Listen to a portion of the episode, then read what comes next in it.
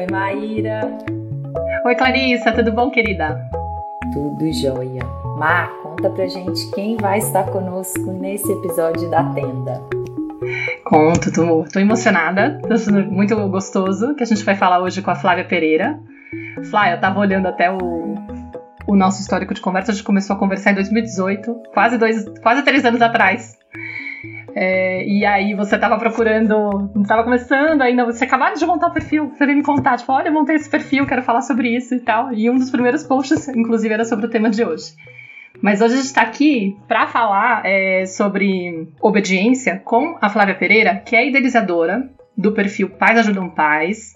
Se vocês não seguem essa mulher, por favor, façam isso. Busquem ela no Instagram, que ela tem um perfil lindo, maravilhoso. E ela é mãe da Catarina, que tem seis anos. Ela é professora, apaixonada por educação, comunicação não violenta desenvolvimento humano. É formada em disciplina positiva pela Positive Discipline Association. Especialista em inteligência emocional, encorajamento, com certificação internacional em parentalidade positiva e educação positiva. E quem segue a Flávia consegue perceber como ela tem o coração dela envolvido no trabalho dela, como é emocionante assim ver a entrega que ela tem, o compromisso que ela tem com o direito da criança e com essa ideia de trazer voz e, né, para os nossos filhos, para essa geração de crianças que realmente estão aí desamparadas por resquícios da nossa educação tradicional. E então é bem lindo mesmo de ver é, o trabalho dela. Sigam, sigam, sigam, por favor. Quem não conhece. E acho esse tema assim super relevante porque realmente é, a educação tradicional ela tem essa exigência, né, essa ideia de que a criança bem educada é a criança que obedece. Né, isso é como um valor, assim, a gente associa isso. Só que é impressionante como a gente não tem consciência do efeito que tem essa forma de, de tratar a criança, né, essa expectativa, essa forma de educar a criança com essa obediência. Você pode falar um pouquinho das consequências disso na vida adulta? Gente, primeiro eu queria dizer com prazer, primeiro que vocês duas sempre foram e são referência para mim de potência em trabalhar e dar voz à criança e também a estar aí como defensoras da infância, né? A criança que existe aqui dentro de mim, que hoje está entendendo as consequências dessa obediência que começou lá, como a Maíra falou, há muito tempo atrás, com nossos primeiro, primeiros contatos, já falando dessa obediência que eu identifico em mim, que tem resquícios em mim e que eu queria talvez convidar todo mundo que está nos ouvindo a começar a identificar essas consequências primeiro em nós. Por exemplo, vou fazer um trabalho ou vou gravar um podcast com a Maíra e com a Clarissa, mas tem um roteiro? Vamos fazer o A, o B e o C para eu me obedecer e aí eu me sinto mais segura nesse lugar. Mas aí como é que eu posso seguir a minha espontaneidade? Será que eu posso? Como é isso? Se eu quase nem sei mais. Como eu resgato isso em mim? É, Maíra, o que é para falar? Quando que eu tenho que dizer? Claira, Clarissa, tá bom assim? Eu posso seguir esse A, esse B e o C? Eu queria que você me dissesse certinho o que vocês esperam de mim para eu me sentir um pouquinho segura exatamente na minha infância, quando os outros me diziam exatamente o que eu tinha que fazer. Alguém se identifica com isso? Vocês já sentiram vocês duas nesse Opa, lugar? Totalmente. de querer agradar, né? De, de, querer ter certeza que o outro vai ficar confortável com a nossa forma de, de se colocar. Esse do querer agradar, para mim, já, já é um, uma consequência do, do. Será que eu vou continuar sendo aceita, sendo eu mesma? Né? Ou eu vou trazer algum desconforto, alguma rejeição? E aí eu te pergunto, Maíra, quem sou eu mesma? Se a vida toda eu tive que atingir uma expectativa de alguém para ter migalhinhas de amor e me sentir um pouquinho amada. E aí eu vou me moldando para ser o que esperam de mim, e aí eu chego agora, uma mulher de quase 40 anos, e te pergunto: quem sou eu? Eu posso ser eu? Como é ser espontânea? Nunca fui, Maíra. Alguém se identifica com essa fala? Porque eu, quando comecei lá em 2018 e te mandei mensagem, eu acho que quando a Catarina chegou na minha vida foi um, um uau! E assim, agora, quem sou eu? O que eu vou fazer com isso? Como eu posso resgatar quem realmente eu sou e bancar a responsabilidade de ter a minha vida nas minhas mãos? Eu acho que essa é a chave mais difícil da gente virar quando a gente quer sair de uma educação pautada na obediência e permitir que os nossos filhos sejam eles. E aí a gente vai bater de frente com o quem eu sou. Será que isso tá certo? Será que eu tô fazendo errado? Como isso vai dar certo ou não vai? Qual a segurança que nós temos? Que controle eu tenho na minha mão? Quanto ilusório é a educação tradicional que me limitou tanto a ponto de eu achar que eu tenho algum controle sobre a vida do outro, sendo que eu não sei nem da minha. É muito interessante, né, Flávia, que você está trazendo que esse movimento de questionar essa obediência surgiu com a chegada, assim, talvez você já viesse de alguma forma desconstruindo isso em vários, vários aspectos, mas isso veio mais forte com a chegada da Catarina. E, e é justamente, né, é, são as crianças que vão realmente fazer a gente questionar, né, essa estrutura, essa lógica e, e entrar profundo nesse convite mesmo de um encontro com o que a gente tem de mais essencial. Né? Peraí, mas, mas que, cadê esse ser essencial assim? Cadê a minha voz, né? Quem eu sou para além dessas crenças, para além é, é, disso que esperam de mim, de todos esses mandatos, desse dessa vozinha aqui dentro que fala que tem que ser assim, eu tenho que ser assado. Quem, quem sou eu realmente? E eu tenho vivenciado isso, assim, eu sinto que tem dois momentos que a criança, que marcam muito, né, isso. É quando a criança tem por volta de dois, três anos e que ela, que antes era aquele bebezinho que de certa forma a gente tinha, assim, um mínimo de controle, né? E ela começa a querer se diferenciar e nega tudo que a gente traz, e depois tem um impulso mais forte ainda, que não é mais aquela criancinha pequena que eu estou vivendo com o meu segundo filho, que é quando essa criança tá na, entra na adolescência e muitas delas vão receber esse impulso da vontade, da autenticidade e uma força mesmo vital que chega ali com muita potência para que ela se diferencie, para que ela possa é, se lançar, né? conhecer o mundo, se aventurar pelo mundo, talvez um pouco mais livre dessa estrutura, desse, dessa base aí da casa do pai e da mãe. Então é muito forte quando as crianças fazem esse movimento, porque automaticamente, como você falou, a gente vai se ver tendo que questionar exatamente essa obediência cega que a gente carrega, é, valores, coisas que a gente nunca questionou e que as crianças começam a nos obrigar a ir de encontro. Peraí, mas será que ele tem razão? Verdade. Eu nunca questionei isso. Né? Por que, que ele que ele tem que querer isso que eu quero? Por que, que ele tem que fazer como eu quero? Né? E eles vêm com essa força e começam a questionar e fazem a gente ter que desconstruir muita coisa que às vezes a gente nunca investigou e não tem a menor consciência do impacto disso na nossa vida adulta. E eu sinto que é exatamente isso, e eu sinto queria convidar a gente a talvez o que aconteceu comigo foi uns passos anteriores, sabe, Clarissa? Eu sinto que eu comecei a ler algumas coisas, a internet está informando muito as mães.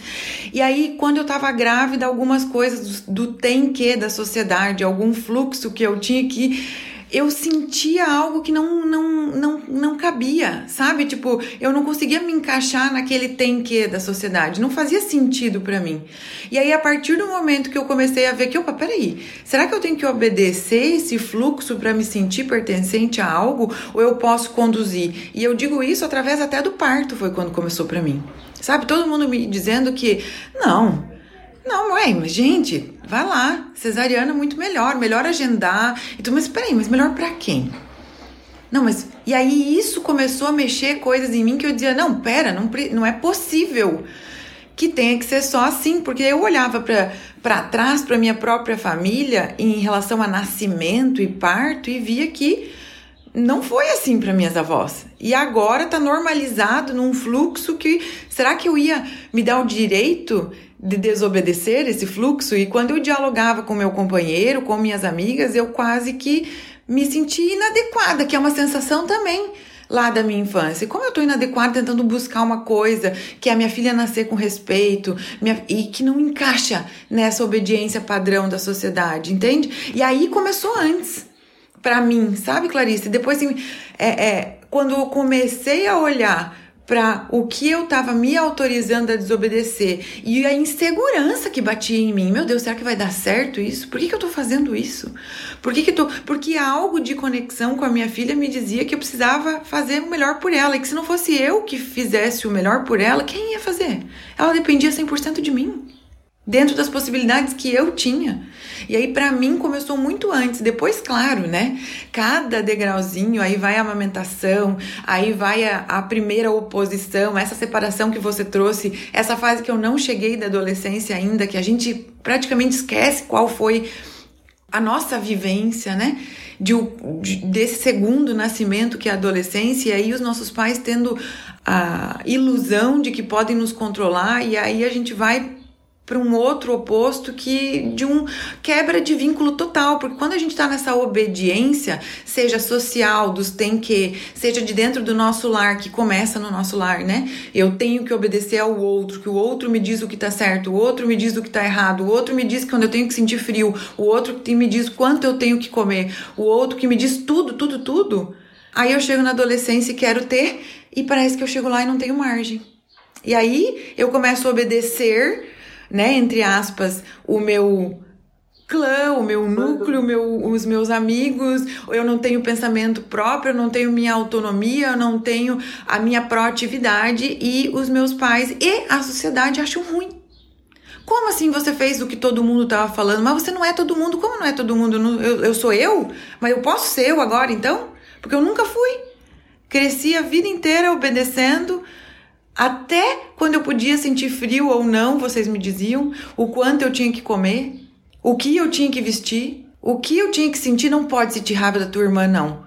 Tu tem que amar ela, né? Então, tanta coisa que a gente cresce ouvindo, e aí quando chega numa fase da vida, a gente se sente totalmente sem margem, sem proteção. E essa proteção não é externa, né?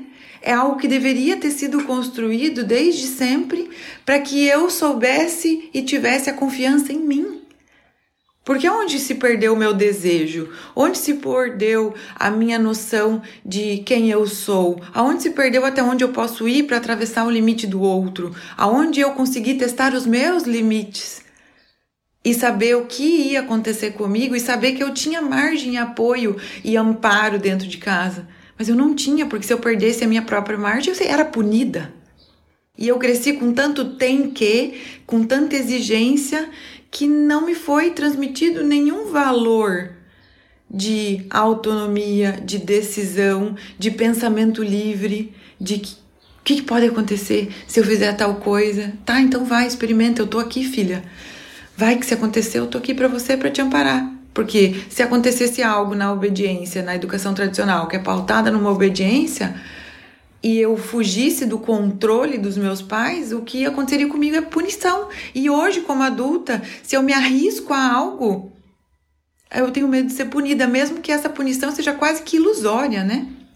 E aí a gente cresce sem saber a diferença de obediência e respeito. Seja o respeito pela pelas regras, pelas leis, pelo contorno, pelo limite do outro, seja o respeito comigo mesma. Mas o que você está falando, né, Flá, é muito, é muito potente assim e muito profundo também, né? Porque a gente está falando de uma desconstrução de um olhar que é de uma forma, né, de, de, de se organizar socialmente, na verdade, né? Não é só uma visão de mundo, né? É uma organização de uma estrutura social, assim, né?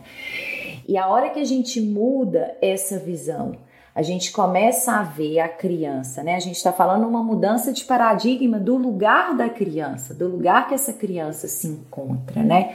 Quando eu olho para essa criança como um ser que precisa de ser civilizado, assim, né? Um ser que eu vou incutir sobre ele os meus valores. Ele chega aqui como uma página em branco e eu vou, eu adulto que sei, que fui educado, que tenho experiência, enfim, eu vou é, incutir, eu vou colocar sobre essas crianças, eu vou ensinar para ela o que eu sei sobre, né, sobre ela, sobre o mundo. Mas na verdade, a gente esquece que esse ser que está chegando aqui, né, o que a gente traz dentro de uma perspectiva de educação positiva, de criação consciente, enfim, é uma mudança desse lugar, assim, a gente vê a criança não mais como essa página em branco, em branco, mas a gente vê a criança como esse ser que traz já dentro de si todo um potencial, toda uma conexão com as necessidades dela, com esse ser essencial dela, que está tudo ali em potência e que o nosso papel como educador, como pai, como mãe, é o papel desse ser que vai se disponibilizar a conhecer essa criança. E à medida que eu me relacione, quanto mais eu mostro esse interesse por esse ser, em conhecê-lo e eu estou aberta, não para como um carpinteiro que vai ali ficar parando as arestas ou tirando coisa ou colocando coisa, mas sim permitindo que aquele ser, a partir do meu amor, a partir do meu interesse genuíno, a partir da minha disponibilidade né, e curiosidade em acompanhá-lo, vou permitindo que ele se revele por si só. É, e essa mudança é uma mudança necessária, né? mas que, como você mesmo disse, a gente precisa de, de certa forma, passar por isso também, por uma aproximação de quem eu sou, para eu conseguir sustentar esse desabrochar da criança. Porque eu, a minha experiência, por exemplo, com o João, eu me senti quando eu me dei conta, você estava falando do parto, realmente você tem toda a razão, isso vem muito antes, né? Vem desde o momento que você engravida, ou talvez até desde o momento que você decida ter um filho. Né? Mas no momento que eu, eu me vi, né, eu fiz o parto do João, eu tive o parto do João com uma médica que era prima da minha mãe, que foi minha ginecologista a vida inteira, e que eu jamais me atrevi a questionar qualquer decisão que ela tinha, né? Assim, ou qualquer mandato, qualquer coisa que ela trazia. E eu lembro de uma amiga que foi me apresentando, né, o parto é, natural, o parto domiciliar, e ela foi me falando, né, um parto humanizado, era uma doula, uma pessoa muito bacana, foi ela que me apresentou a Laura Gutmann, que ela foi me, me questionando, falou assim, mas você nunca perguntou, mas isso que você viveu foi violência. E à medida que ela foi nomeando, dando nome para o que eu tinha vivido, eu fui falando, nossa, e por isso, né, que você trouxe uma coisa na sua fala, que você foi lendo, que você foi buscando, o quanto que a informação, ela é extremamente importante nesse processo, para a gente questionar, porque a hora que eu tenho nome, a hora que eu reconheço algo que antes não estava na minha consciência porque eu não tinha nem nome, eu tenho como questionar. Então hoje, né, com esse tanto de informação que existe, é, a gente precisa realmente ir ao encontro e começar a fazer, né, a, a, organizar na nossa consciência aquilo que a gente ainda não entendia como violência, aquilo que a gente não entendia ainda como, como mandatos que estavam afastando a gente de realmente quem a gente é. Clarissa, aqui o que você traz, principalmente do olhar, é para mim uma repetição da infância, porque quando a gente quer mudar esse olhar, a Clarissa, desde pequenininha, que não se autorizava por conta da obediência a questionar os pais, como ia se autorizar a questionar o médico? E aqui a gente entra em dois pontos. Um, é, que você trouxe que a nossa sociedade chega uma criança quase que com uma folha em branco, então eu tenho o poder de moldar esse ser do jeito que eu que eu quero. Então aqui já é o primeiro ponto que eu penso que todos nós precisamos nos convidar a questionar, a talvez desobedecer e a respeitar a criança. Por quê? Porque isso é um desrespeito surreal, eu me achar na prepotência e no lugar de poder moldar um ser exatamente do jeito que eu quero que ele seja. E para isso eu tenho que o quê? Sobrepor através do meu poder, usando inclusive o meu amor, para que essa criança faça tudo que ela é, precisa fazer para atingir as minhas expectativas, mesmo abrindo mão de si mesma. E isso a longo prazo, é lógico que ela não vai me questionar, porque se ela me questionar, eu coloco meu amor em xeque. Eu amo criança obediente. Eu amo criança comportada. A mamãe ama quando você come bem. A mamãe e aí, automaticamente, aos pouquinhos, a criança vai abrindo mão da habilidade do, de questionar, que é inata da criança. E aí, quando eu cresço, como eu troco a minha mãe pelo médico de jaleco, que é uma autoridade aqui, eu não me dou. Ué, eu posso questionar o médico? Mas se o médico uma fala do meu marido para mim, Mas se o médico está falando que tem que fazer episiotomia e cortar sua vagina e dar uns 10 pontos, ele sabe o que ele faz. Eu dizia, calma aí, mas eu li, tem evidências científicas dizendo que isso é violência obstétrica. Mas ele é médico, ele sabe. Não, tá vendo aqui a obediência presente? Eu transfiro o lugar da minha mãe, que era o sujeito de poder da minha infância, para quantas outras pessoas em sociedade? E tem é, essa questão dessa hierarquia de poder, ela tá posta na nossa sociedade e ela tem a maior ferramenta de controle, que é o medo. A criança morre de medo de perder esse amor, porque é esse amor que ela precisa para sobreviver. Então, se eu perder o amor da minha mãe, eu morro. Essa é a vivência da criança. Ela prefere abrir mão dela mesma e obedecer coisas, e mesma coisa assim, eu tô morrendo de frio, é, tô morrendo de calor, não, vai ficar de blusa. Não, mamãe, eu tô com calor, não vai ficar de blusa, senão você vai ficar doente. E a criança acaba não conseguindo é, ter a expressão e o controle sobre o próprio corpo por causa do medo da mãe ou outras coisas, que outros exemplos ainda que a gente pode dar, porque eu tenho que abrir mão de mim mesmo para atingir a expectativa da minha mãe, porque senão ou eu sou punido ou eu perco o amor dela, ela fica brava comigo.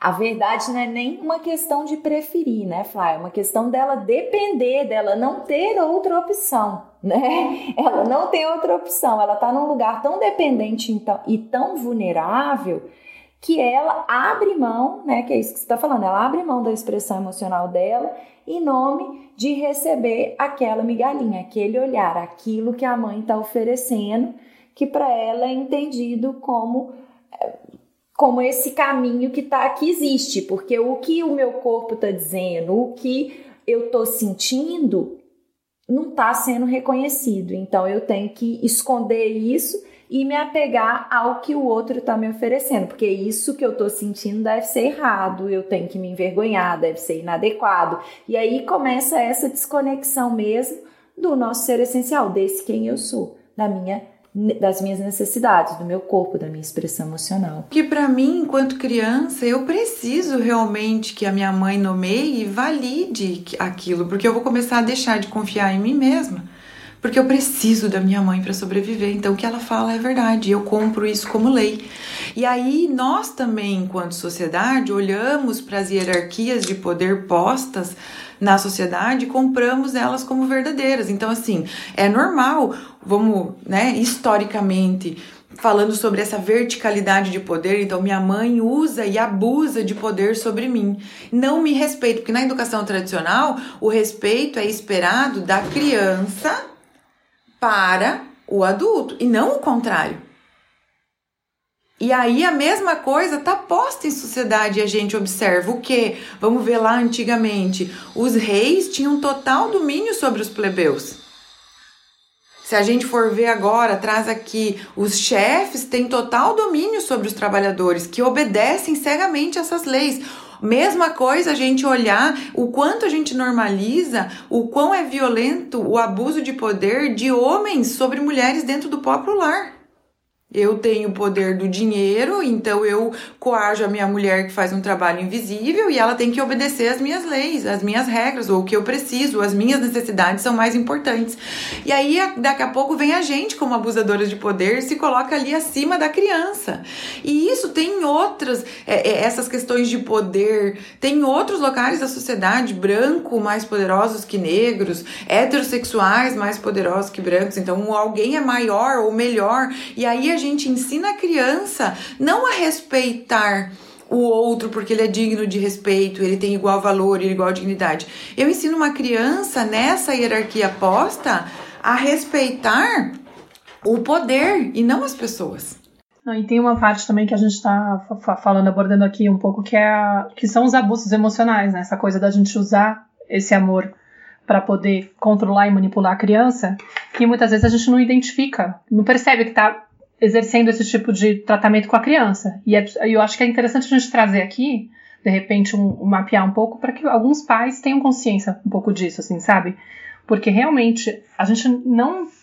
Essa coisa da criança sentir esse medo, né? De se sentir ameaçada quando ela percebe que existe um corte do afeto, a gente usa muito para poder conseguir a resposta que a gente espera para atender a expectativa do comportamento que a gente espera que a criança tenha. Então, tipo, a criança não está colaborando com tal coisa, a gente vai e de repente começa a ignorar a criança, para de falar com ela, é, dá uma bronca, faz um castigo, rotula a criança, ah, você tá mesmo impossível. E, e é impressionante como muitas vezes a resposta vem tão rápida, né? Que a criança, ela meio que parece que ela enrijece o corpo, ela percebe, opa, deu, deu algum problema, minha mãe de repente não gosta mais de mim, não está mais interessada em mim, não está mais me oferecendo essa, essa, aceitação, esse amor, esse carinho. Eu preciso fazer alguma coisa, eu preciso me moldar, eu preciso responder a expectativa, porque senão tá tudo perdido.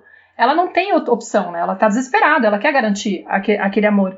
E a gente está usando esse amor como moeda de troca. Né? E, e, e, isso é o que a gente chama de abuso emocional, né? Que a gente está exercendo nossa, a nossa. A gente tem poder, né? No, no, caso, a gente sabe, a gente tem mais ferramenta, e a gente acaba induzindo a criança para garantir que ela faça aquilo que a gente faz. E muitos pais ficam perdidos porque então o que, que eu vou fazer se não for desse jeito? Porque se não for desse jeito, a criança não faz. E sabe, Segundo Maíra, eles, né? Isso, mas assim, Maíra, eu acredito que a gente traz esse amor condicional como referência de amor e a gente tem ele presente em todas as relações. Porque assim, ó, é, é claro que na, é muito mais escancarado na relação com as crianças, né? Se você não comer tudo, não ganha sobremesa. Se você não sei, a mamãe não gosta quando você demora para dormir. A mamãe fica triste quando você fala comigo assim. São chantagens emocionais que colocam assim praticamente. Porque para eu falar para você, Maíra, estou triste, eu fiquei muito decepcionada, eu fiquei triste com o que aconteceu entre eu e você, é uma coisa. Por quê? Porque você não depende da tua existência, não depende do que eu sinto. Não hum. depende do meu amor, a tua existência. Claro que se nós somos amigas, é importante que nós temos uma qualidade nessa relação. Agora, para uma criança, a mãe dela é um mundo para ela. E se eu deixei a minha mãe triste, ela não chega nem a alcançar o pensamento de que a minha mãe talvez esteja me manipulando. Não. Ela vai pensar: eu sou terrível, eu não uhum. sou uma boa pessoa. E aí a gente usa várias coisas na educação tradicional que dão essa mensagem de amor condicional para a criança e que depois a gente mal identifica hoje o quão a gente condiciona nossas relações e mais triste ainda nem tem referência de como seria uma relação respeitosa, amorosa, aonde a necessidade do outro tem espaço também. Não uma necessidade vai ter, sempre estar sobreposta sobre a outra. Ah, então, Maíra, se eu e você convivemos juntas e você tem necessidade de organização e eu não, não quer dizer que eu tenho que entrar e, e, ser exatamente como você precisa, mas a gente pode achar um denominador comum onde eu exista nessa relação e você também. Só que para alguns pais é quase inalcançável pensar que a necessidade da criança tem o mesmo valor que a sua. É, isso só mostra o quanto eles foram invisíveis, né? Porque é sempre isso. É sempre uma denúncia do quanto eu fui desamparada lá atrás, quanto não me viram lá atrás, quanto me calaram lá atrás. E aí, obviamente, que se eu não tive esse direito, eu me treinei, né? Praticamente eu apaguei essa conexão com as minhas necessidades, já não sei mais identificar elas. E aí, óbvio que eu não tenho capacidade de ler a necessidade da criança, ainda mais sendo fedelha, né? Entre aspas, porque tipo, é, a gente julga Ué, cresça e apareça, né? Tipo, antes de querer alguma coisa, tem que crescer. Criança não tem né? querer, né, Maíra? Criança não tem querer. Tipo, não tem essa, entendeu? Então, quem é você para vir aqui reivindicar alguma coisa, sendo que lá atrás eu fui obrigada a me calar tantas vezes e eu treinada a tal ponto de que nem sei mais o que é isso. Eu me impressiono muito, assim, com o efeito que tem, porque quando a gente vira um adulto e, e a gente muitas vezes bate a mão no peito e fala assim, não, não, mas se eu fui castigada é porque eu, precisava, eu era muito terrível. Não, você não era terrível. Os adultos que não tinham preparo para poder entender o que estava acontecendo com você. Entendeu? Tipo, você estava muito provavelmente sendo criança. Com certeza. Dando o seu melhor. Isso com certeza. Tentando o melhor que você pode. Porque isso é também uma desconstrução, eu acho. Na educação tradicional, a gente tem muito essa ideia de que a criança é um serzinho é, maquiavélico em potencial. Que a gente tem que ficar o tempo todo dando um jeito de não deixar aflorar nela o lado ruim dela, né? Porque se, se a gente soltar o controle, ela vai, vai dar um problema e ela vai virar um, um adulto que não, não vai se dar bem na vida e que, que provavelmente vai ser desonesto ou coisas do tipo. Então é como se a gente tivesse que ficar em alerta, um detector de metais de qualquer desvio, vamos lá para consertar a criança, vamos lá para dar um jeito de devolver ela pro caminho dela, né? Como se por caminho que, que não é o natural na ideia deles, né? Tipo, vamos construir um caminho de, de dela ser boa. Parece que tem uma sensação de que o mais natural ela é ir pro mau caminho, então a gente tem que inibir isso daí dela, né? É, é, o oposto do que eu acredito. Né? E eu acho que a desconstrução é justamente pensar, cara, a criança, ela nasce totalmente disposta pro amor, amorosa, querendo conexão, com, com boas intenções, com todo o potencial de, de ser um ser bom lá dentro já.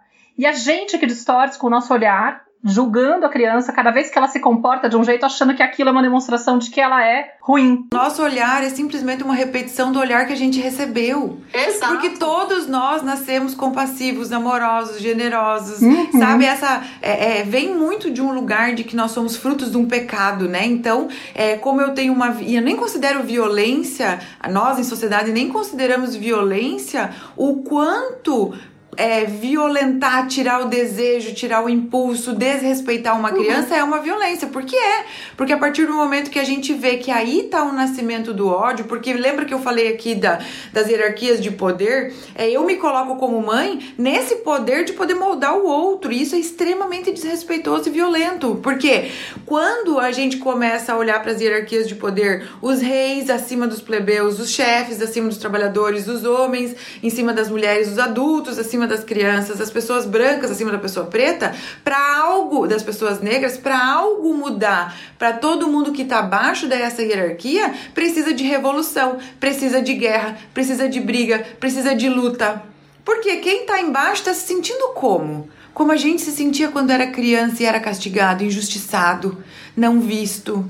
Eu não tenho minha dignidade, eu não tenho meu respeito, eu não sou importante, eu não, eu vou ter que lutar pelo mínimo. E aí a gente não vê que os conflitos dentro do nosso lar e da nossa sociedade são postos por causa dessa desigualdade. Porque a gente acha que vai querer normalizar tudo, vai ser bom e a gente não vê o quanto as diferenças são potências para que todos nós cresçamos juntos em sociedade, dentro de uma casa também. Porque a, a, gente também vem com uma visão que todos os filhos têm que ser iguais, não são. Cada um é diferente, maravilhoso com a sua, com a sua individualidade. E o quanto a gente se limita. Veja, mas Maíra, se eu não vou educar pela obediência, eu vou educar como? Quer mais evidência de que a educação e obediência que eu recebi me limitou ao ponto de não conseguir ter um pensamento livre, de criar oportunidades para educar de forma diferente? Como a educação pautada na obediência não me deu ferramentas para dialogar, como a educação pautada na, na obediência não me deu habilidades para identificar minhas próprias necessidades e comunicá-las. Para reconhecer quando eu estou sendo desrespeitada, né? Para reconhecer que eu estou sendo vítima de violência, de abuso. Às vezes eu estou numa relação abusiva porque eu nem sei nem percebo. E às vezes é a, chegada do filho que, que denuncia, né? Porque muitas vezes a mãe chega com essa queixa do tipo, nossa, o, o, o meu marido trata o meu filho de uma forma é, violenta, né? E, e, ele não concorda com a forma de educação que eu tô tendo. E quando você vai buscando, né? Até aquele questionamento, até que ponto eu tenho que intervir quando ele desrespeita e aí eu vou tirar autoridade e tal, não sei o que lá. Você percebe que a dinâmica, na verdade, já tá lá. Essa mãe já tá num relacionamento de né, abusivo ou desrespeitoso. Onde ela não tem igual valor ao marido, onde ela se coloca Exato. como inferior. Uhum. E, e, aí, completando isso da relação desigual entre o casal, que é o que a Maíra trouxe lindamente, a gente vê como a gente não se vê enquanto mulheres numa sociedade com um papel de importância, de igual valor, de igual dignidade, porque tem uma ferramenta de controle muito grande na sociedade, que é o medo e o dinheiro. Então, se meu marido bota o dinheiro em casa, eu tô só em casa, eu não tô fazendo nada, eu sou só mãe. Gente, eu tô fazendo o trabalho mais difícil, mais é, é, emocionalmente desgastante, porque agora que eu tô aqui sentada com vocês, batendo esse bate-papo, conversando, Maíra, eu posso dizer que eu tô quase descansando. Agora, a partir do momento que eu descer para amparar emocionalmente a minha filha, começar a acolher a minha criança interior ferida que ainda continua com impulsos violentos, com impulsos agressivos, querendo dominar, é, é, é um trabalho interno constante que é exaustivo. Eu não vou romantizar e dizer que é lindo, porque não acho que é. Essa desconstrução é um trabalho lindo que a gente precisa fazer em sociedade, que é de acolher essa nossa dor, acolher hoje essa limitação, olhar para minha relação e dizer: meu Deus, eu acho que ele é maior que eu, que o meu marido é maior que eu, que a minha, minha mãe, meu pai tem direito a me violentar e falar o que eles querem porque eu devo obediência a eles até hoje né? Eu não me vejo nem como igual respeito aos meus pais, nem com igual respeito com o meu marido. E aí o que, que vai refletir na educação do meu filho, Maíra? De que jeito? Que vai construir uma educação respeitosa? Aí eu digo, a criança já não me vê mais tão submissa, eu não sou mais tão obediente ao meu marido, talvez como a minha avó era. E aqui não estou dizendo de mim, estou falando de uma sociedade. E aí a criança já não tem mais a quem obedecer nessa submissão, porque obediência gera submissão. Obediência gera essa, essa limitação de relações que não são baseadas no igual valor e na igual dignidade que a gente vê nos casamentos, a gente vê na relação entre eu e os meus pais e os avós, não tem igual valor, a gente sempre dá o poder ao outro. Não, isso é a doença da nossa sociedade. Eu não posso ter um respeito com a minha sogra e dizer, sogra, eu, eu, a nossa relação é importante para mim. E isso que você está falando e como você está chamando o meu filho está me ferindo. A gente pode buscar outras formas de nos comunicar, porque eu quero manter uma harmonia na nossa família. Não, é normalizar. Eu não sei fazer isso. Aí é normalizado que a minha sogra, porque a minha sogra tem o direito de falar o que ela quiser porque ela é minha mãe. E mãe e pai têm direito de fazer o que quer sobre os filhos. Olha, quem que não tem problema de relação com o marido e relação com os avós ou com os pais, porque traz o que? A mesma dinâmica da obediência da infância. Com certeza. E na sua fala, Flávio, fica muito claro a, a origem dessa violência. Né? Assim, de que ela começa a partir do momento que eu preciso de violentar o meu, próprio, o meu próprio corpo, os impulsos que surgem, as minhas necessidades, em busca dessa necessidade gigante de pertencimento. Né? Mas ao mesmo tempo eu estou violentando outras necessidades, eu estou violentando uma necessidade de autenticidade que existe também dentro de mim, de seguir, né, por, é, é, de certa forma, sendo autêntica, expressando o que o meu corpo está trazendo, expressando o que eu estou sentindo. E aí eu começo a ter que me submeter, né, a me violentar e logicamente, né, à medida que eu cresço, né, eu aprendi a me violentar, eu aprendi a reprimir, a esconder, a tirar de cena partes do que eu tinha de mais essencial, de mais natural.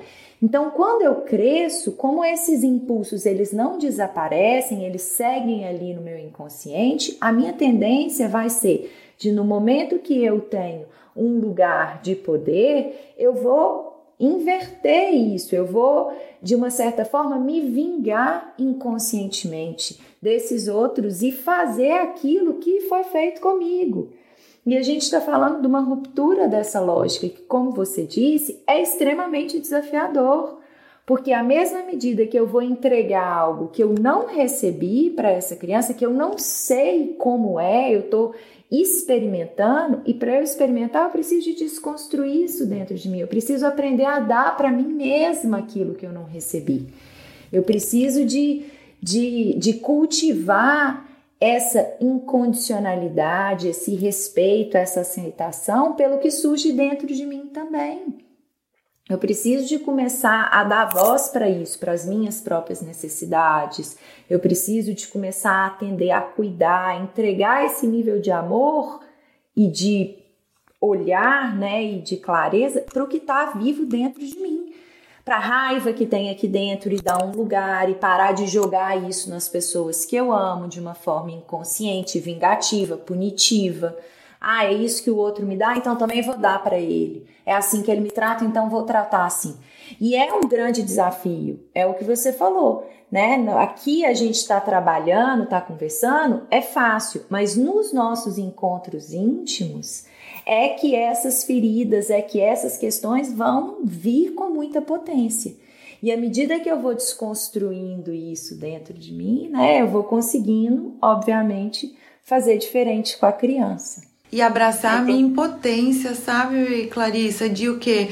É, eu acho que o primeiro passo dessa mudança, de sair de uma verticalidade de poder e de uma educação tradicional pautada na obediência, eu preciso reconhecer tanto que eu não sei respeitar a diferença de respeito e obediência, e eu não sei respeitar e identificar os meus processos internos, e que em mim há um arsenal bélico imenso.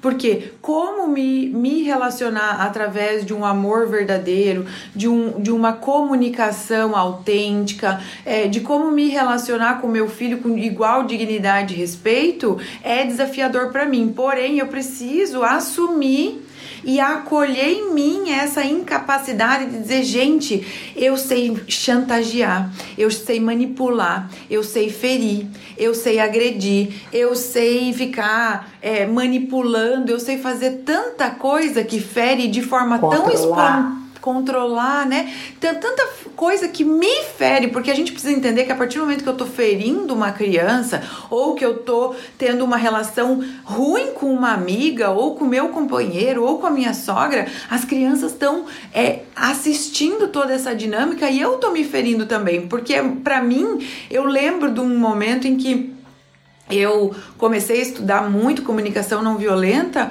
porque eu, eu disse, gente, é triste demais olhar em volta e ver o como a gente normaliza relações violentas, relações, relações tóxicas entre mãe e filho, entre mãe e sogra, entre casal, porque isso está normalizado numa sociedade. Ai, é assim mesmo. Ah, não, pai e mãe têm direito. Ou, mas é homem é tudo assim mesmo. Ou a gente fazendo as nossas violências, porque eu me vi fazendo violências invisíveis, que é essa manipulação, que é meio que umas ameaçazinhas. E a gente não considera isso violento e a gente precisa sim reconhecer e abraçar essa nossa impotência, essa nossa vulnerabilidade para começar a criar relações horizontais começar a praticar, começar a construir uma referência onde vai ter primeiro de tudo, responsabilidade, porque a partir do momento que eu pego a responsabilidade, porque, gente, obediência, se eu tô o tempo todo obedecendo ao outro,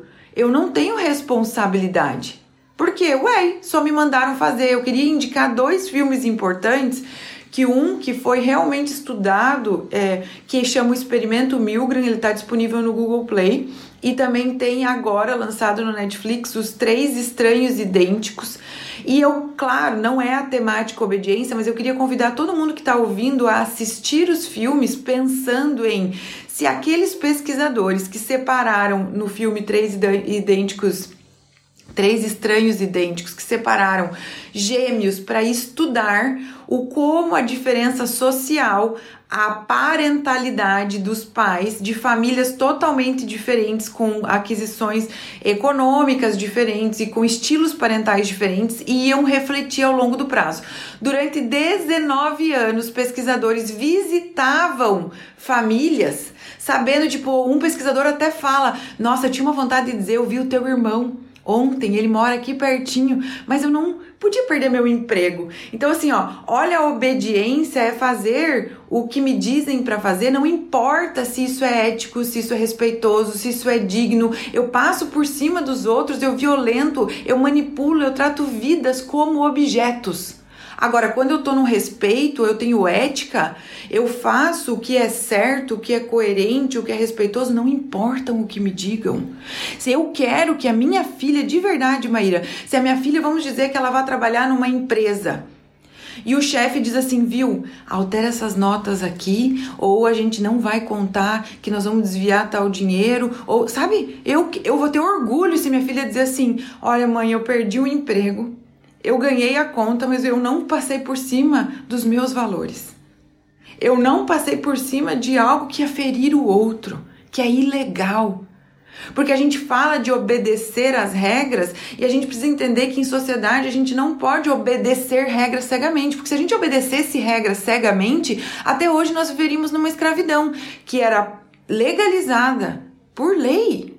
Era direito, a gente podia escravizar pessoas. Agora, se a gente obedece sem questionar, até hoje nós viveríamos, escravizaríamos pessoas. Agora, nós não poderíamos estar trabalhando, nós três. Nós não poderíamos ter um monte de direitos que foram olhados como olhar a pessoa e não, calma isso, tá violentando ela, ela tem igual valor, ela tem igual de. E a gente precisa caminhar muito enquanto sociedade. Se a gente obedecer cegamente e a gente não respeitar regras, entender e explicar para nossos filhos por que, que as regras existem para um bem comum entendendo que a gente precisa respeitar as regras, mas a gente pode questioná-las. Mais do que isso, a gente pode melhorá-las, porque enquanto sociedade a gente precisa evoluir. Então, assim, não tem como a gente separar maternidade, a nossa primeira sociedade que, que é dentro da nossa casa, que precisa ser mais democrática, se a gente quer uma sociedade mais respeitosa e democrática, a gente não pode ficar abusando do poder dentro da nossa própria casa. Então, sim, temos um passo longo aí para frente para começar a colher as nossas limitações e praticar um novo olhar para conseguirmos ser pessoas mais respeitosas. E, primeiro, aprender o que é respeito. Que respeito existe, é mútuo, é de mim para o meu filho, é de mim para o meu marido, é do meu marido para mim, é do meu, do meu filho para mim, de mim para o meu filho. É, é, é duas vias, não é uma só. Então, quando a gente sai disso, eu preciso começar a praticar, sair de um amor condicional para começar a entender e eu digo reconhecer como seria se relacionar num amor incondicional. Como seria essa minha doação, esse meu relacionamento e talvez ser a primeira pessoa a ser essa referência dentro do meu núcleo familiar é realmente quebrar um ciclo de violência transgeracional normalizada, de abuso de poder sobre um sobre o outro. Isso nos limita, limita a, a, a as relações, e isso é, dá pra gente observar nesses dois filmes que eu falei. O, o primeiro é o Experimento Milgram, que é um baita de um filme, assistam, porque as pessoas davam choque né? Era um experimento que assim sentava, então eu dava ah, alguém com uma autoridade, que nem a Clarissa falou, como que eu posso é, questionar o médico? Então eles botavam alguém que nem era realmente a autoridade, era um, uma pessoa simplesmente com jaleco e dizia: cada vez que a pessoa do outro lado errar a pergunta, você dá choque. E as pessoas iam aumentando o nível do choque. Apenas um se negou a continuar o experimento Milgram. Continuar e um se autorizou a desobedecer à autoridade que era simplesmente alguém de jaleco. E aí o Milgram, que é o diretor que fez esse experimento, ele fala que comparado ao Holocausto, onde muitos dos fuzileiros, muitos dos alemães que trabalharam matando muitos judeus, eles consideram que eles nunca mataram ninguém. Eles nunca apertaram um gatilho para matar alguém, eles estavam apenas cumprindo ordens. Eles estavam obedecendo, sem sequer olhar para outra alma do outro lado. É, e fica claro, né, Flávia, assim, é, qual o propósito, né, da gente fazer isso com os seres humanos, né? Assim, existe uma, um, um sistema, né, que tem interesse que a gente não questione, que a gente obedeça, para que a gente possa seguir consumindo, para que a gente possa seguir respondendo né, a, a, esse, a essa maneira como a nossa sociedade está organizada, né? extremamente violenta, extremamente desrespeitosa, extremamente cheia de interesses capitalistas e, e acumulativos, assim, né? vou acumular, vou acumular e que cada vez mais um mínimo de pessoas tenham muito e o resto esteja ali disponível para servir. Mas se essa grande maioria das pessoas começam a questionar, começam a colocar limites, começam a, a, a não obedecer, a desobedecer, o que, que vai acontecer? A gente vai ter que começar a dividir, a gente vai ter que começar a viver nessa sociedade mais igualitária. Mas isso não é interessante para quem detém né, os recursos, para quem tem poder hoje na nossa sociedade. Eu acho bem legal é, a gente fazer essa relação, porque querendo ou não, é, essas, essas pessoas que têm poder e que querem nos manter é, nessa lógica patriarcal, né, que separa o bebê e a mãe o quanto antes e que, que dá tanto valor ao poder, porque se a gente for falar assim, né, o que que a gente valoriza hoje em sociedade, é, é, é eu não acho que é na, se a gente observar uma criança desde pequenininha, ela valoriza muito mais o amor a conexão, o vínculo do que o poder. Não é isso que um, um, ser humano, quando chega no mundo, busca. Somos nós que mostramos essa mesquinhez. Porque para mim é uma mesquinhez, sabe? É quando a gente consegue entender a lógica patriarcal que nos faz faltantes de afeto, que é uma necessidade básica de amor, de amparo e de espontaneidade, porque quando a gente for vai estudar trauma, a gente vê que é uma necessidade humana e cortar a espontaneidade é praticamente traumatizar uma pessoa e ela fica constantemente numa falta e o mundo capitalista vem e diz o quê? Compre isso aqui, come isso, consuma droga, é, faça isso, faça aquilo, tem é, e a gente faz o quê? Obedece um sistema que a gente acha que é assim. Ah, mas é assim. Mas é assim. E não precisa ser. Só que aí, Clarice, eu vou te dizer que tem uma ferida que fica latente. Quando eu obedeço cegamente a minha mãe, eu sou pequenininha, eu sinto que eu pertenço e eu recebo amor quando eu cresço, essa minha necessidade de pertencimento que não foi preenchida de forma saudável, amorosa e respeitosa, ela continua faltante. Então, eu, des, eu, eu me autorizar a desobedecer e assumir uma responsável que nunca me foi dada, é eu ter que bancar essa sensação de não pertencimento. Eu não pertenço a esse status quo doente e violento. E aí eu sinto um vazio. E esse vazio, agora como adulto, é minha responsabilidade cuidar. E eu vou dizer que nós temos professores maravilhosos dentro de casa, que são as nossas crianças, que estão tão conectadas com o poder amoroso que a nossa sociedade não nos mostra e não valoriza, porque o amor é o que o amor faz. O amor é o amor em movimento. E se o meu amor está aqui dentro pro meu filho e eu o controlo o tempo inteiro, o meu amor não está chegando no coração dele. Ô Flávia, é muito maravilhoso porque assim, né, a gente fala, né, que a mãe tem um amor incondicional pela criança, e isso para mim é uma das grandes mentiras, assim, sabe? Eu acho que a incondicionalidade ela existe da criança para nós, assim, né, para a mãe. Que se a gente vê, né, aquele serzinho tão confiante, tão disponível, que por mais que às vezes a gente, né, passa do limite, a gente vai vai gritar, é violento, Passa poucos segundos, a criança segue ainda buscando o nosso olhar. Ela já perdoou, aquilo já passou para ela e ela segue ali inteira, disponível, aberta e confiante naquilo que a gente tem para entregar para ela. Então, quando você fala, né, fica muito claro, né, de, de que a natureza do ser humano, a gente está tão é, cego para a natureza do ser humano, mas que quando a gente começa a observar com, com um pouquinho mais de atenção, com um pouquinho mais de abertura, eu pego né, aquilo, eu silencio um pouco esse discurso interno, eu silencio os meus julgamentos, as minhas crenças e simplesmente começo a observar as crianças ao meu redor, eu começo a me aproximar desse desenho original do humano e aquilo vai me ensinando de certa forma, né, vai me dando uma guiança, um caminho, para o que é esse essa incondicionalidade no amor. E uma coisa que eu observo na minha experiência, né, que quanto mais eu entrego sem esperar um retorno, né, de uma forma muito sutil, quanto mais eu estou ali disponível para acompanhar, para me oferecendo para aquela relação com a criança aberta, para o que surge naquele instante que eu estou ali disponível para ela, mais eu me nutro e quanto mais expectativa eu coloco, assim, porque é como se esse amor ele me abastecesse também. Ele vai, quanto mais eu dou, mais eu me sinto preenchida, mais eu me sinto quando eu consigo, por exemplo, acompanhar um momento que o meu filho está colocando para fora a raiva dele, sem me misturar, sem julgá-lo, sem querer que ele pare logo de chorar quando eu tô ali acompanhando ele e ele termina aquele processo por ele mesmo, porque eu fui capaz de conseguir simplesmente acompanhá-lo sem intervir no movimento dele, a sensação que me nutre é tipo, nossa, era isso, esse é meu lugar. É isso.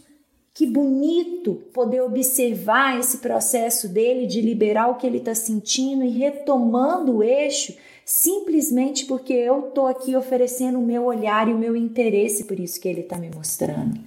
E isso me dá uma sensação de uau, eu também posso fazer isso. E aí eu vou nesse caminho, né, me sentindo cada vez mais fortalecida e motivada. Então é aprender sobre essa incondicionalidade com eles. e conseguir oferecer é algo que, que vai me nutrindo também. Não é uma via de mão única, não é algo que me esvazia. É algo que vai cada vez mais me preenchendo também os meus vazios, me ajudando a sustentar esse olhar também de aceitação para mim, para o que surge dentro de mim, para as minhas emoções. É, eu acho que a gente fala muito aqui na tenda disso, né, Flor? Da, de que, na verdade, esse espaço curativo que a gente encontra nesse acolher os filhos, eu, assim, na minha experiência, pelo menos, veio assim, eu ir experimentando isso com a Nara, mas é, é, como se fosse uma coisa que se potencializa, né? Tipo, enquanto eu consigo oferecer pra Nara, eu percebo se que eu tô oferecendo. É, se retroalimenta. Eu vou oferecendo pra minha criança interior, mas assim, eu só consigo realmente ter essa disponibilidade com a Nara, porque eu também já tive essa, essa percepção de que faltou para mim e que eu tenho que oferecer para mim esse acolhimento, essa aceitação incondicional, essa paz de compreender que quando vem, por exemplo, no, no exemplo que você deu, quando vem uma emoção desconfortável, vem uma vontade de choro, antes eu me sentia inadequada, antes eu sentia que tinha alguma coisa de errado comigo, que eu não podia me sentir aquilo, eu ainda estava com aquele discurso da, da educação tradicional muito introjetado dentro de mim, e aí eu me maltratava quando eu me sentia vulnerável, né? O meu padrão era esse, de chegar nesses momentos, antes da Nara nascer, né, principalmente. E como assim eu tô me sentindo mal? Eu tenho, eu tenho que ser forte, eu tenho que ser. Eu tenho que dar conta. Não, não existe. Eu acho que eu nem entrava em, em, em, contato com aquilo. Eu simplesmente ia pro modo piloto automático de lidar com as coisas, de, de, a, com as adversidades da vida, de um jeito em que eu me, me anestesiava. Às vezes usando esses comportamentos aí que, que a gente descreveu, usando alguma distração, alguma forma de me distrair, né? A partir do momento que eu me dou conta que a minha incapacidade de oferecer para minha filha essa aceitação, esse acompanhamento, essa presença nesses momentos tem a ver com a minha esse meu vazio, essa minha inabilidade, inclusive, de tanto acessar esse sentir como de aceitar, ou seja, a minha aceitação por mim mesma, e aí eu passo a trabalhar isso, acho que é até legal a gente colocar isso, né? Que como é importante a gente se olhar e se trabalhar. Porque é esse o caminho, né? A única forma da gente realmente conseguir oferecer o que não foi, o que a gente não recebeu, né?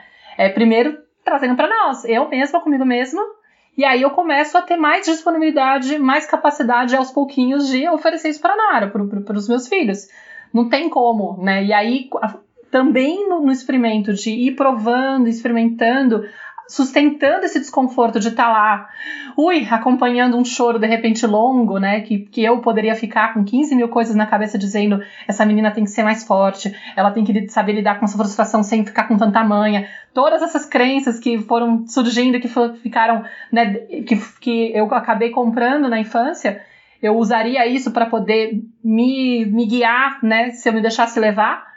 Eu consigo diminuir isso com a prática, né? E aí eu vou percebendo quanto isso aos poucos vai me curando também dessa sensação e vai fazendo com que eu comece a, a, a conquistar esse lugar de me amar com mais incondicionalidade, me aceitar e, portanto, não ficar assustada com o que ela traz. Né? Não ficar com esse medo de querer precisar controlar e, e só aceitar ela de fato quando ela tá quando ela está dentro do, da minha expectativa do que foi cobrado de mim, né? Pessoal da tenda materna ouviu dois relatos de mães desobedientes do status quo, porque olha, vocês obedeceriam, claro. vocês obedeceriam, Clarissa e Maíra teriam obedecido o padrão silenciando essas crianças. Claro. Expressões de raivas não são bem-vindas, choro em vão, vou te dar um motivo para chorar, Nara. Esse é o padrão.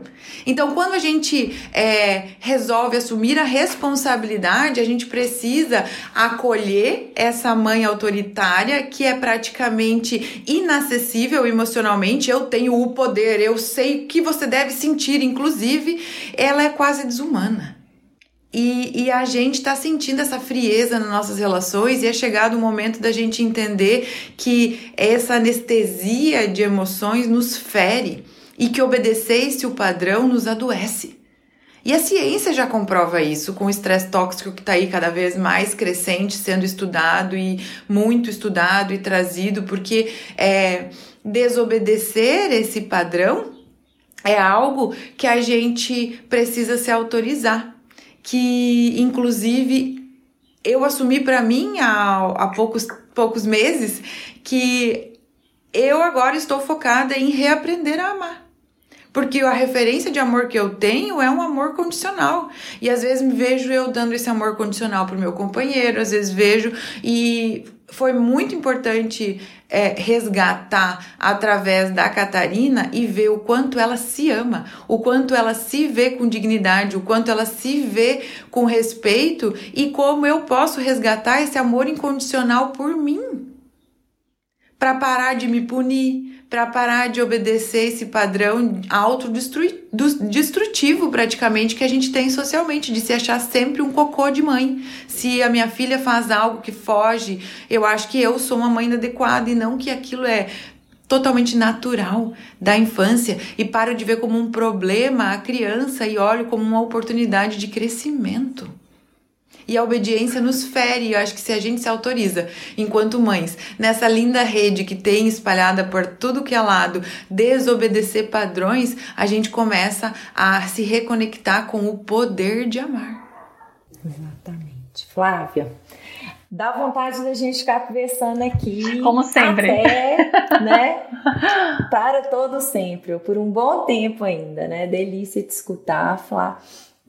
É, eu queria te pedir, né, para a gente finalizar o, o episódio, para você deixar uma mensagem, assim, talvez, né, disso tudo que a gente conversou, como você essencializaria a conversa, ou talvez que mensagem você deixaria para esses pais que chegaram até esse momento aqui do episódio, que estão acompanhando aqui na nossa tenda, e depois dessa mensagem que você contasse um pouquinho é, do seu trabalho hoje, né? A gente tem inclusive aí uma, uma parceria bem bonita. Então, queria que você contasse sobre o seu trabalho hoje e a gente vai deixar né, as indicações do seu trabalho, do seu, do seu perfil, para as pessoas seguirem aí acompanhando, né? É, todo esse movimento maravilhoso que você faz em defesa da, da infância, da criança é, na descrição aqui do podcast. Mas então deixa uma dica e conta um pouquinho do seu trabalho para gente finalizar. Eu queria deixar para todas as mães, pais, famílias que estão nos ouvindo, que às vezes se sentem muito inseguros em sair desse caminho da obediência, que nos dá uma segurança ilusória, que acolham as suas incertezas, a sua vulnerabilidade, a sua às vezes incapacidade que, de agir em direção ao amor que vocês tanto, tanto sonham, que essa vulnerabilidade é uma potência. Que se sentir nesse lugar de talvez é, não saber como agir, de inseguro, é o caminho é um processo e a gente está fazendo uma mudança linda em relação aos nossos filhos. Porque vou dizer, a segurança que a gente busca na obediência já está mais do que posta de que gera seres humanos limitados. A gente quase não tem referência do que seria alguém grandioso, amoroso, mas a gente tem. Nós tivemos uma pessoa que foi educada porque era filho de Deus, com muito amor por Maria e José e virou alguém que enxergava o coração de todos. Jesus foi a maior referência de ser cuidado com amor, com dignidade, porque era filho de Deus, todas as crianças são. Nós podemos acolher a nossa vulnerabilidade e nos unir e nos nutrir constantemente de pessoas que estão buscando o melhor para que o nosso amor chegue ao coraçãozinho dos nossos filhos e que a gente nutra o amor por nós mesmas cada dia mais. E aqui acho que eu, Clarissa e, e Maíra estamos constantemente sendo agentes transformadores, acolhendo essas mães, buscando cada vez mais chamar pais para estarem ativos, nutrindo de informação totalmente. Então, quando se sentir inseguros, inseguros nesse caminho, porque vai dar, a vida é. Então busque primeiro o seu lugar, busque se nutrir, busque cada vez mais informação e sempre tendo que a consciência de que o professor mais maravilhoso que a gente tem foram as almas que nos escolheram, que estão com a gente nessa vida e que eles são a pessoa que vão nos nutrir, nos guiar. A gente precisa confiar e respeitar mais as crianças porque eles são professores incríveis. E eu acho que lá na escola da educação positiva é, a gente tem essa, essa missão de principalmente olhar para profissionais, para mães, para pessoas que querem mudar sua visão primeiro, assim, né, dessa criança que existe dentro de nós, da, da minhas relações dentro de casa, para depois é, transformar, como eu e a Maíra, que somos mães, né, que trabalhamos nas redes sociais, a Clarissa, como psicóloga, que também trabalha em rede social e sabe como é importante que psicólogos sejam defensores da infância, médicos, pediatras, é, assistentes sociais, advogados, juiz, treinadores de sono, gente, todo mundo que tem contato com o nosso futuro e o nosso futuro são as crianças, precisa potencializar o olhar que essas almas merecem receber. Que lindo. Ai, Flá, muito emocionante te receber, fiquei muito feliz. Foi um encontro especial mesmo. Agradeço muito que você tenha vindo à Tenda Materna para trazer esse tema, para falar com a gente. E viu, gente, como dá para perceber? O coração dela entregue. então, é isso. Eu queria dizer que tô, tô contente com, com esse encontro e, e agradecer também a presença de todos que estão escutando a gente até agora, né? Obrigada, Flá. Um beijo grande, um beijo, Maíra. Um beijo, pessoal, por acompanharem a nossa tenda.